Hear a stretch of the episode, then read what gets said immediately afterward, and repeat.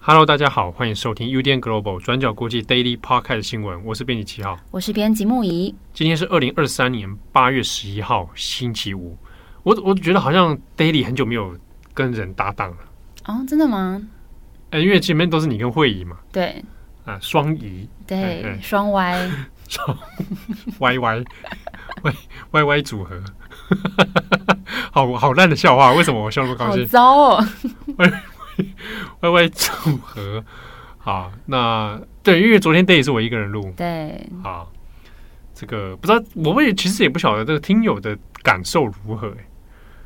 他们会觉得听双 Y Y Y 组合的时候比较舒服，爱听啊七号来了、啊，关掉。哎、欸，也是不会这样子吧？不过有时候单口跟有搭档的感觉应该不太一样。对对，听不知道听友会会不会觉得有什么差别啦？对，可以跟我们讲。好，对，就算但是就算讲有什么差别，我们我们也不会做什么调整。每次都这样，因为不是因为有听友先前有在问、嗯、你们怎么决定这个主持人的。哦，我那天去演讲的时候，也有人问，嗯，对，那答案就是看当天看谁有空啊，对对对，谁有空谁去搞，看工作分配如何来决定了。对，有时候这个很很没有一个固定的模式，嗯，对，好啊，或者有时候可能是看议题，某个议题是那个人非讲不可，哎，对对对对对。对，OK，好，那今天十一号我们要来谈两则新闻，第一个我们先来看一下夏威夷的野火。夏威夷的毛伊岛从八月八号开始就爆发了野火，那这场野火蔓延的速度非常的快，那也迅速了吞噬了滨海的拉海纳城，造成严重的伤亡，还有数百个家庭流离失所。那根据目前的数据统计，整个毛伊岛已经至少有五十三个人因为野火而丧命，那预计死亡人数可能还是会持续的大幅上升。而造成野火的原因，因为气温很高，然后气候又很干，那再加上原本夏威夷东南方出现四级飓风朵拉飓风，造成了强风，等于是加剧了这场野火的蔓延速度。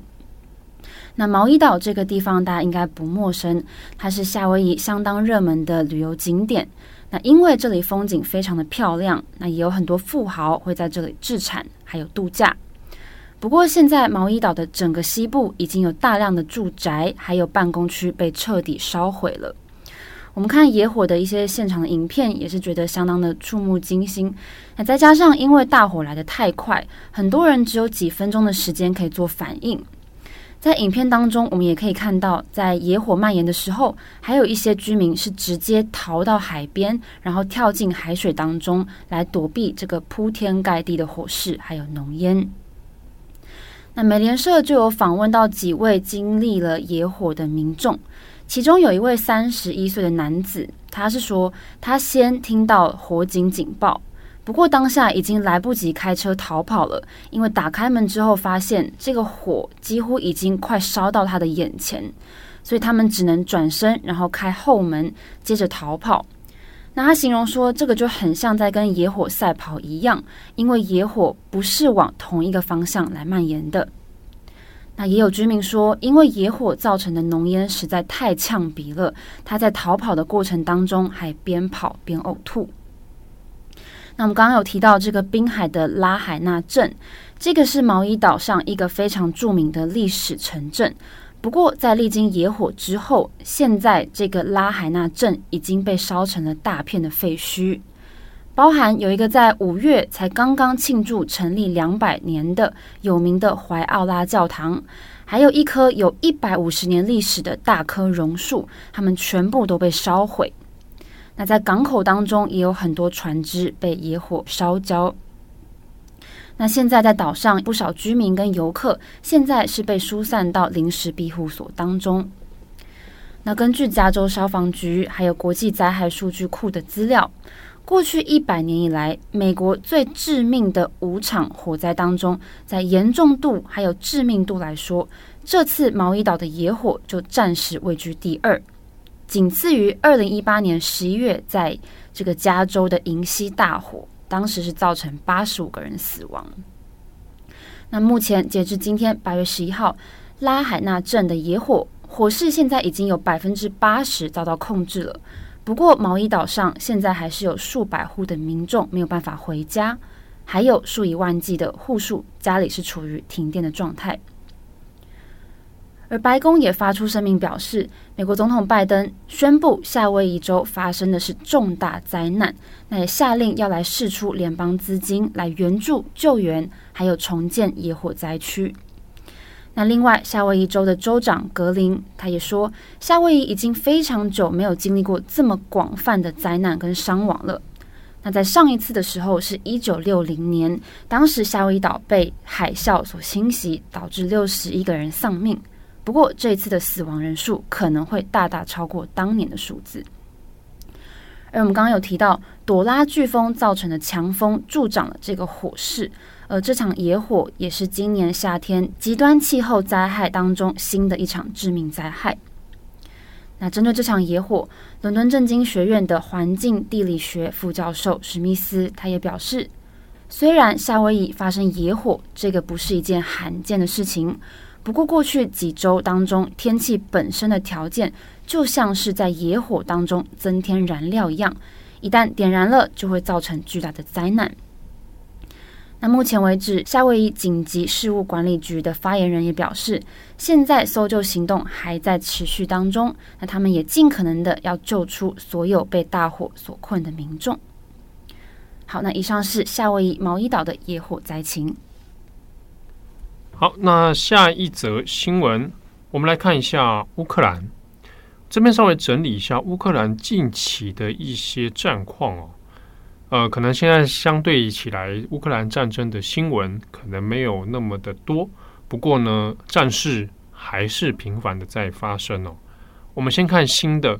在八月十号的时候，那乌克兰现在针对东北部地区，好，在乌克兰境内的东北部地区呢。宣布啊，要强制撤离这边有三十七个啊定点的一些居民。那主要是因为俄罗斯近期呢，针对东北部仍然在加强它的攻击火力哦。好，那我们这边也要看一下的是，先前可能大家都还有印象，都有知道说乌克兰要准备所谓的春季大反攻，然后后来呢，因为一些延迟的关系，所以变成了夏季的大反攻。好，那现在反攻的确有发生，但是呢，近两个月以来，我们可以看到的是，它的进度其实并没有什么太多的进展。换句话说，乌克兰的所谓的反攻成果是非常有限的。那近几个月这样看起来呢，那虽然说乌克兰乌克兰的确啊，在西方的装备也已经到位了啊，火药也有到位了，那的确也有发动了一些攻势。但是拿回的领土其实并没有很多。那现在主要呢，战争的局势仍然发生在东北部、南部的边境这里哦。那乌克兰呢，最后一次有一个所谓重大的进展哦，那是去年的十一月啊，就是拿回南部的城市赫尔松哦。好，那这个是近期的在整个战争里面比较大的成果。可是，在二零二三年之后。啊，目前没有什么太大的变化哦。那这当中当然有几个原因，一个呢，呃，除了是乌克兰它的装备跟火药，它并不是一次到位的哦，它是分成好几个时间点，然后慢慢进到乌克兰。那另一方面呢，是俄罗斯的防御，在边境这里啊，俄罗斯虽然我们知道它在进攻方面其实进展也并不多啊。那拿下了几个边境的城市之后呢，好像是马利坡啊等等啊，哈，然后顿内茨克这边的几个城市之后，那一直没有办法往前推进。但是俄罗斯在防御的部分，看起来好像反而比他的进攻更有效。那他的防御呢，在边境呢，他就大量的设置了，比如说反坦克的一些地雷啊，或者是边境的一些防御这个工事。那所以。乌克兰在进攻上面就变得比较困难了。那近期啊，像七月份的时候，我们也有看到，像乌克兰，它取得了像是豹式坦克，好，豹式坦克那也有很多这个西式的装备，结果却发生豹式坦克在边境这里哦被围困，然后被剿灭的一个状况哦。从卫星空拍图来看，那也发现俄罗斯的确在边境的防御上面，那加强了不少，所以以至于在地面的这个乌克兰反攻上面，它其实困难度是非常高的。好，那乌克兰另一个寄托的可能会是利用新的啊，像导弹啊，比如说先先前我们有讲过英国所支援的这个风暴之影啊啊，Strong Shadow 暴风之影、风暴之影。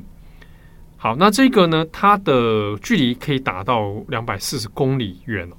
所以有是有机会可以深入到俄罗斯后方的一些，像是你要攻击它的火药库啊，攻击它的设施啊。有可能从这样比较远距离的方式来瓦解它的防御哦，那这个是呃乌克兰接下来比较有机会去做到的一个战术，但在地面上面的话，那现在是有一些难度的。好，那现在呢，春夏反攻都没有什么太大的进展，但是你进入到秋冬，难道就有机会吗？那其实是很难的，因为进到秋冬之后，首先第一个问题是雨季来临，好，那下雨的话。有一些道路它会变得更加的泥泞哦，所以呢，要进一步进攻，它是变得很困难的。好，那如果要再拖到明年二零二四年的话，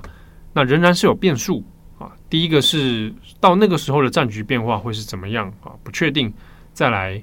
还有面临到美国大选的问题啊。那所以它种种的因素加起来，都会有一些变化在里面哦。那我们另一方面是看的是美国总统拜登。在美国时间八月十号的时候，那也另外请求国会要来批准额外的支出。那这之中呢，包括了两百四十亿美元，要来针对乌克兰做新一波的支援哦。那如果再加上这两百四十亿美元的话，那现在美国已经超过一千一百三十亿美元的援助了。那国会会不会批准这新的两百四十亿美元的？这个援助呢，那现在还不确定啊，还要等待后续的这个讨论。那先前呢，因为内部我包括像是川普在内，有部分的共和党的议员是反对的，他们是认为说不能再这样子无止境的支援乌克兰。但是我们这边讲一下，不是所有共和党员都支持这个说法哦，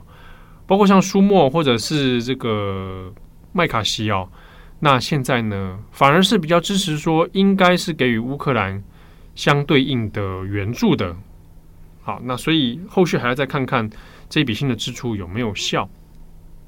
那另外还有一个延伸的讨论是蛮有意思的。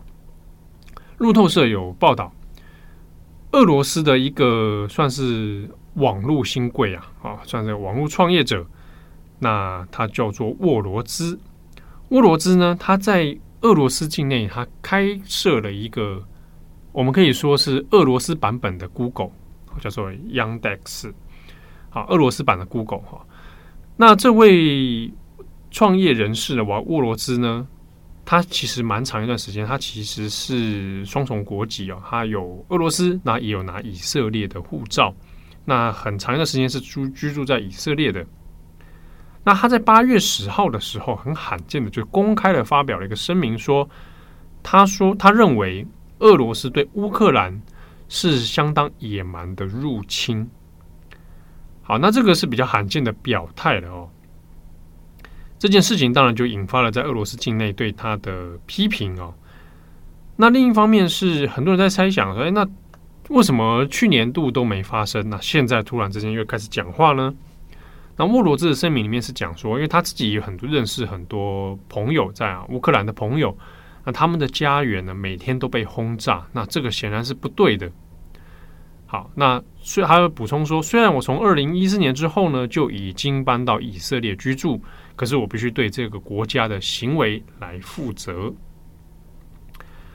好，那这个沃罗兹的这个说法哦，当然它是一种表态，但另一方面呢。可能也跟他现在面临到的一些处境有关哦，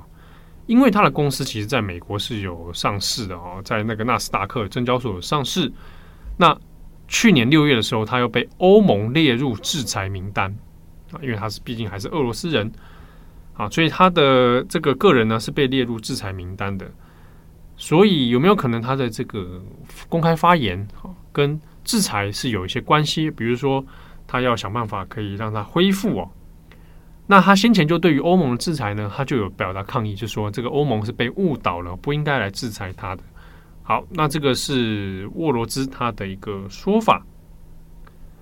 好，那以上是今天的 Daily Podcast 新闻。那这个礼拜的重磅广播，我们也会来谈到关于乌俄战争底下我们不同切面的议题。我们这次会讲的是有关在俄乌战争之下家庭暴力的一些现象，因为现在有非常多的故事出来，那有发现说乌克兰现在有很多的士兵他们在回家，呃，跟这个家人团聚之后，好像跟原本想的有点不太一样。很多士兵他们可能有一些。PTSD 呃，一些症状，然后反映在肢体暴力上面，然后可能对于家庭的家庭当中的太太对孩子们也会有一些肢体暴力。好，那我们这集的中邦广播就要来讲这个现象。好啊，这个议题呢，它它很重要，原因是因为呃，战争是环境上面哈，局势上的很巨大的暴力。好，那在家园当中，他还面临的是整体来说对个人的心灵也是一个很大的暴力。好那这个暴力会表现出你的在生生活周遭，所以加上是战争这一种很极端的状态，它对每一个人的精神都会产生很大的影响。好，那我们要特别留意这一题，原因是呃，过去在美国，美国在越战之后也有讨论过关于军人 PTSD 的问题哦，那所以也引发了很多很长久以来社会的一些结构性的状况。好，那所以这个我们放在乌俄战争底下，其实是值得让大家来好好的深入探讨，个人在这个战争底下，他们的生活到底发生什么样的精神上的改变，而且他那个不是立即马上看见的，它是一个一天一天累积下来造成的结果。好，那这个礼拜重磅广播，我们今天也会上线，也欢迎大家来这个参考哦。好，那感谢大家的收听，祝福大家有一个美好的周末。我是编辑七号，我是编辑木仪，我们下次见喽，拜拜，拜拜。转角国际，转角国际新闻